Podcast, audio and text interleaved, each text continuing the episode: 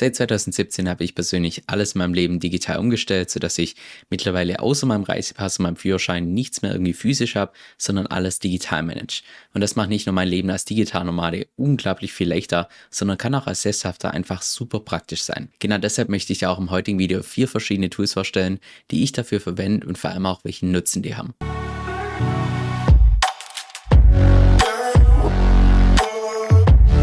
Hi, mein Name ist Kevin Sir und auf meinem Kanal lernst du über alles, was mit DeFi zu tun hat, Decentralized Finance, aber hin und wieder lasse ich auch mal Tipps mit einfließen von meinem Leben als digitaler Nomade, so wie auch beispielsweise heute. Bevor wir gleich reinstarten, eines vorweg, und zwar gibt es zu jedem einzelnen Tool, was ich heute vorstellen werde, gibt es auch relativ coole Alternativen. Das heißt, unter diesen Tools gibt es aus meiner Sicht kein richtig und kein falsch, sondern da darf einfach jeder sein eigenes System finden. Das heißt, alles, was ich dir heute vorstelle, ist das, was ich verwende. Das heißt jetzt allerdings nicht, dass das der einzig richtige Weg ist, das Ganze anzugehen gehen. So lass uns auch direkt reinstarten mit dem ersten Tool und zwar ist das Evernote.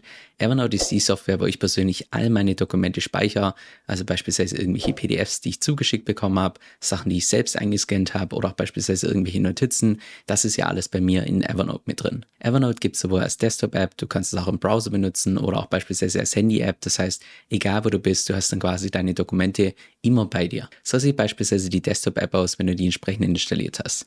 Und wie im Namen auch bereits drin steht, Evernote geht es quasi darum, dass du ever, also für immer, deine Note, deine Notizen entsprechend wiederfindest. Das heißt, eine der wesentlichen Funktionen von Evernote ist die, dass du hier Notizen erstellen kannst, hier in der New, dann Note und dann wird hier eine neue Notiz erstellt, in der du einen Titel geben kannst oder auch dann beispielsweise hier irgendwie eine Headline hinzufügen kannst, wie beispielsweise hier eine Überschrift dann kannst du hier, wie auch im Word-Editor, kannst du irgendwelche Bullet Points entsprechend mit hinzufügen. Du kannst auch ganz normal hier Text schreiben, du kannst Sachen dick machen, du kannst das Ganze nochmal highlighten, also da bist du quasi komplett flexibel. Ist relativ ähnlich zu Word, nur dass du hier natürlich deutlich weniger Optionen hast im Vergleich zu Word. Und der große Vorteil von Evernote ist jetzt der, dass egal was du hier in Evernote abgespeichert hast, ob es Notizen sind, PDF-Dateien, Screenshots oder irgendwelche Links, dass du alles innerhalb von ein paar Sekunden wiederfindest hier über diese Suchfunktion. Das heißt, du brauchst dir nicht irgendwie eine komplexe Struktur aufbauen mit einem Baum und Unterordner oder sonst was,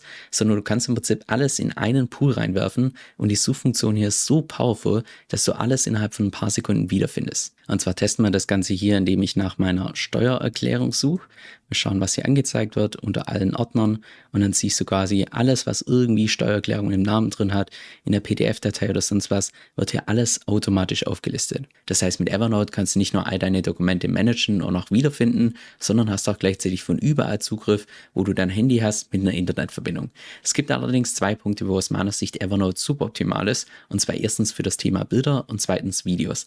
Da gibt es aus meiner Sicht bessere Tools, die wir uns nachher auch noch genau anschauen. Jetzt was die Kosten von Evernote angeht, da gibt es grundsätzlich drei verschiedene Versionen. Ich persönlich habe damals für die ersten, ich glaube zwei bis drei Jahre, habe ich damals die kostenpflichtige Version verwendet, bis ich dann irgendwann festgestellt habe, dass ich eigentlich kaum eines der Features benutze, die hier mit diesem Pro-Update entsprechend mit dabei sind, sodass ich mittlerweile umgestiegen bin auf die kostenfreie Variante und bis auf die Tatsache, dass du dann vielleicht, was ich, ein oder zweimal im Monat ein Pop-up bekommst, ob du nicht upgraden möchtest, ist da eigentlich alles mit dabei, was man entsprechend braucht für die Nutzung. Von daher aus meiner Sicht die kostenpflichtige Variante hier eher optional. Die kostenlose Variante reicht aus meiner Sicht vollkommen aus. Jetzt zum zweiten Tool, To-Do-Ist. Das ist ein Tool, das, ja, wie der Name schon bereits verrät, wo es im Prinzip darum geht, dass du deine eigenen To-Dos, deine eigenen Aufgaben managen kannst. Das Ganze gibt es auch hier als Desktop-Version, als mobile Version, genauso auch als Browser-Version. Ich persönlich benutze primär die Browser-Version beim Arbeiten und unterwegs fürs Handy benutze ich auch die mobile Version. Wenn du da die Browser-Version verwendest, wie beispielsweise ich,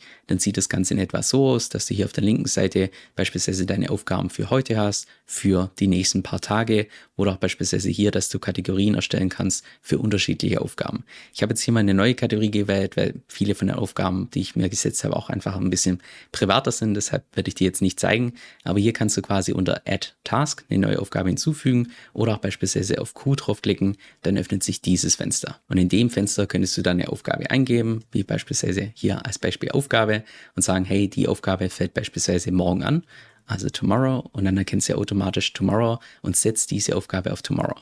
Das Tool kann allerdings noch mehr, dass du beispielsweise sagst, hey, das ist eine Aufgabe, die muss ich sowieso jeden Sonntag machen, also every Sunday, und dann kennst du es, dass es automatisch hier eine Aufgabe ist, die jeden einzelnen Sonntag anfällt. Also bekommst du jeden einzelnen Sonntag auch entsprechend die Aufgabe angezeigt. Du kannst allerdings da auch noch einen Schritt weiter gehen, dass du beispielsweise sagst, ich möchte nicht nur jeden Sonntag die Benachrichtigung bekommen, sondern beispielsweise jeden dritten Tag im Monat, also every third of the month. Dann erkennst du das automatisch und dann jeden dritten Monat, wie jetzt beispielsweise hier zunächst im 3. Oktober, bekommst du dann diese Aufgabe hier aufgelistet. Oder dass du auch beispielsweise unterschiedliche Wochentage wählst, dass du sagst, das fällt nicht nur jeden Sonntag an, sondern auch beispielsweise jeden Mittwoch, also every Sunday and Wednesday so, und dann bekommst du jeden Sonntag und jeden Mittwoch entsprechend diese Aufgabe angezeigt. Du kannst ja allerdings auch noch einen Schritt weiter gehen, dass du den ganzen Aufgaben noch eine Priorität gibst, wie beispielsweise P1 für Priority 1. Das würde dann bedeuten, dass wenn du hier das als Aufgabe hinzufügst, dass das hier rot entsprechend markiert wird. Oder beispielsweise Aufgabe B mit P2, Priority 2, dass das entsprechend gelb angezeigt wird. Oder auch beispielsweise hier die Aufgabe C mit P3 in blau oder P4, das wäre dann eine ganz normale Aufgabe, dass die entsprechend nicht hier farblich markiert wird. Das heißt, so sind dann hier automatisch alle Aufgaben entsprechend farblich markiert, dass du weißt, okay, rot ist das, was ich auf jeden Fall ganz dringend heute erledigen sollte, orange ist so mittelmäßig dringend und blau und dieses andere ist entsprechend weniger dringend. Und wenn du irgendwas erledigt hast, dann kannst du das hier entsprechend einfach wegklicken und falls du kein Fan bist von irgendwelchen Tastenkürze, wie es ich beispielsweise ziemlich viel benutze, dann kannst du auch hier einfach alles, was ich dir gerade gezeigt habe mit dem Datum, kannst du hier hier manuell auswählen, dass du hier entsprechend das Ganze eingibst. Genauso auch wie die Priorität kannst du hier auch manuell auswählen. Ich persönlich finde die Funktion super praktisch, dass du hier einfach irgendwas eingeben kannst und es wird dann automatisch hier erkannt. Du kannst auch theoretisch hier auf der linken Seite noch Projects anlegen, beziehungsweise Kategorien, wie beispielsweise hier die Buying List. Das sind Lebensmittel, die ich als nächstes im Supermarkt einkaufen möchte. Oder Wishlist, irgendwelche Sachen, die ich mal in der Zukunft kaufen möchte. Aber ich persönlich benutze eigentlich in aller Regel nur diese Upcoming-Funktion. Das heißt, das zeigt dir alle Aufgaben von heute an, für morgen an, für übermorgen. Das heißt, wenn du beispielsweise heute was nicht erledigt hast, dann kannst du das auch theoretisch auf morgen verschieben. Ich möchte jetzt nur nicht draufklicken, weil da relativ viel private Sachen mit drin sind. Ich persönlich benutze bzw. missbrauche To-Do's auch als Kalender, weil ich damals festgestellt habe, als ich damals aus Deutschland ausgewandert bin, dass mir ein Kalender ziemlich viel Freiheit nimmt und auch gleichzeitig damit einfach Lebensqualität, sodass ich damals entschlossen habe, ich werde ab jetzt einfach ohne Kalender leben, sodass es ja mich einfach viel freier fühlen lässt und wenn ich sowieso To-Do's jeden einzelnen Tag entsprechend offen habe, sehe ich jetzt sowieso die ganzen Termine, die ich da entsprechend eingetragen habe.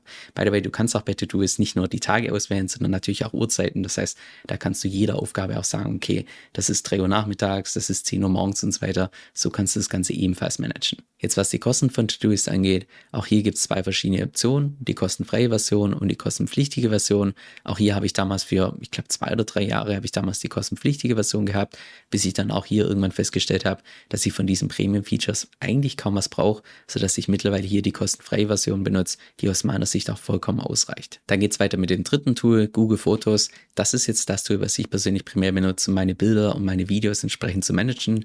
Wenn du dann hier entsprechend die Handy-App runtergeladen hast, kannst du auch einstellen, dass automatisch die ganzen Bilder und Videos hier mit Google Fotos synchronisiert werden, also so ähnlich wie auch bei Apple mit der iCloud. Wenn du dich dann entsprechend eingeloggt hast, dann sieht das Ganze in etwa so aus, dass du hier deine letzten Bilder siehst, genauso auch beispielsweise wie deine Videos, die auch hier in der Vorschau direkt abgespielt werden.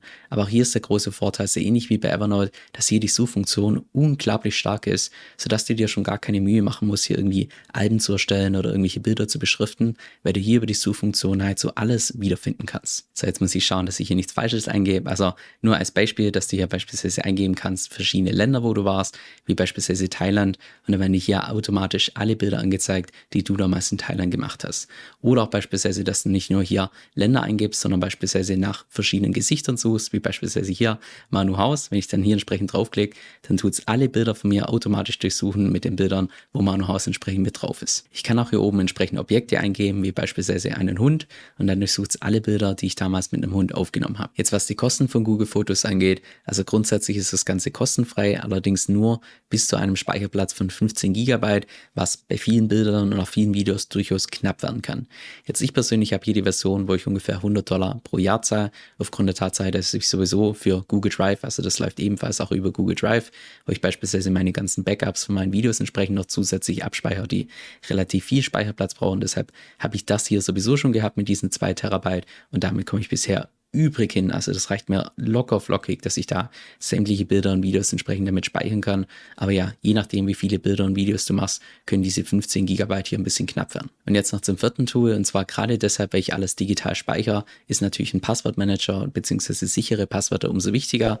Dafür verwende ich persönlich die kostenlose Open Source Software Bitwarden, diese wo als Desktop-Version gibt, als Browser-Version, genauso auch als Handy-App und da benutze ich persönlich auch alle drei Versionen. Wenn du da die Desktop-App verwendest, wie beispielsweise ich, dann sieht das Ganze in etwa so aus, dass du hier auf der linken Seite sämtliche Logins, die du gespeichert hast, dass dir die hier entsprechend angezeigt werden, genauso auch beispielsweise Kreditkarten, die du hier entsprechend eingespeichert hast oder noch zusätzliche private Dokumente zu dir selbst. Du kannst auch hier verschiedene Logins bzw. auch Kreditkarten nochmal extra verschlüsseln, wie beispielsweise hier meine Kreditkarte von Ledger. Wenn ich jetzt hier die Nummer sehen möchte und hier auf dieses AG draufklicke, dann müsste ich jetzt hier nochmal ein extra Passwort eingeben, um dann diese Nummer tatsächlich zu bekommen. Und wenn ich dann ein neues Passwort benötige für irgendeinen neuen Login, den ich anlegen möchte, gehe ich einfach hier oben auf View, dann auf Generator und dann komme ich hier quasi zu diesem Passwort Generator, wo ich dann hier unter den Optionen eingeben kann, hey, ich möchte gerne ein Passwort mit beispielsweise 54 verschiedenen Buchstaben. Ich hätte gern noch Sonderzeichen dazu, beispielsweise keine Großbuchstaben, nur Kleinbuchstaben oder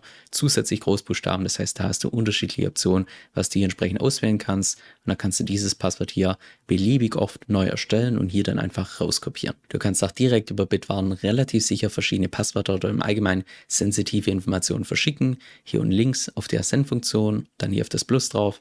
Und jetzt beispielsweise, was ich mein Passwort von meiner Webseite, das möchte ich irgendeinem einem Entwickler zuschicken, damit er irgendwas für mich entwickeln kann.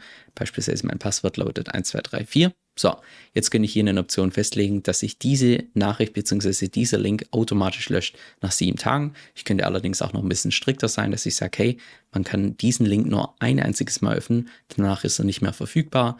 Oder beispielsweise, dass der Entwickler noch zusätzlich ein Passwort braucht, um an dieses Passwort dran zu kommen. Dass man hier sagt, hey, man gibt hier noch zusätzlich ein Passwort ein und dann müsste derjenige, der den Link dann entsprechend zugeschickt bekommt, müsste dann noch zusätzlich dieses Passwort eingeben, um sich entsprechend einloggen zu können. Wenn du Bitwarden noch zusätzlich als Browser-Extension installiert hast, dann sieht das Ganze so aus. Das heißt, wenn du hier auf einer Webseite drauf bist, dann wird dir automatisch der Login angezeigt zu dieser Webseite, sofern du hier einen Login entsprechend eingespeichert hast.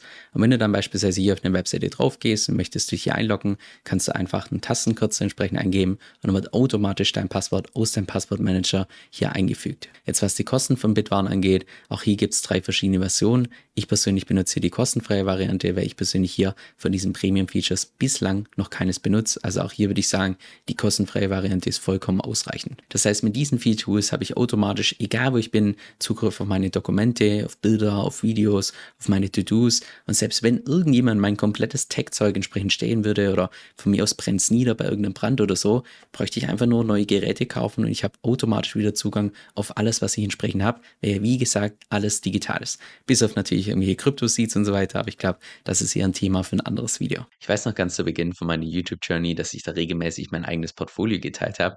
Nur hat das eben zu dem Problem geführt, dass es vielleicht zu dem Zeitpunkt, wo ich das Video veröffentlicht habe, noch aktuell war, aber kurze Zeit später schon einfach nicht mehr.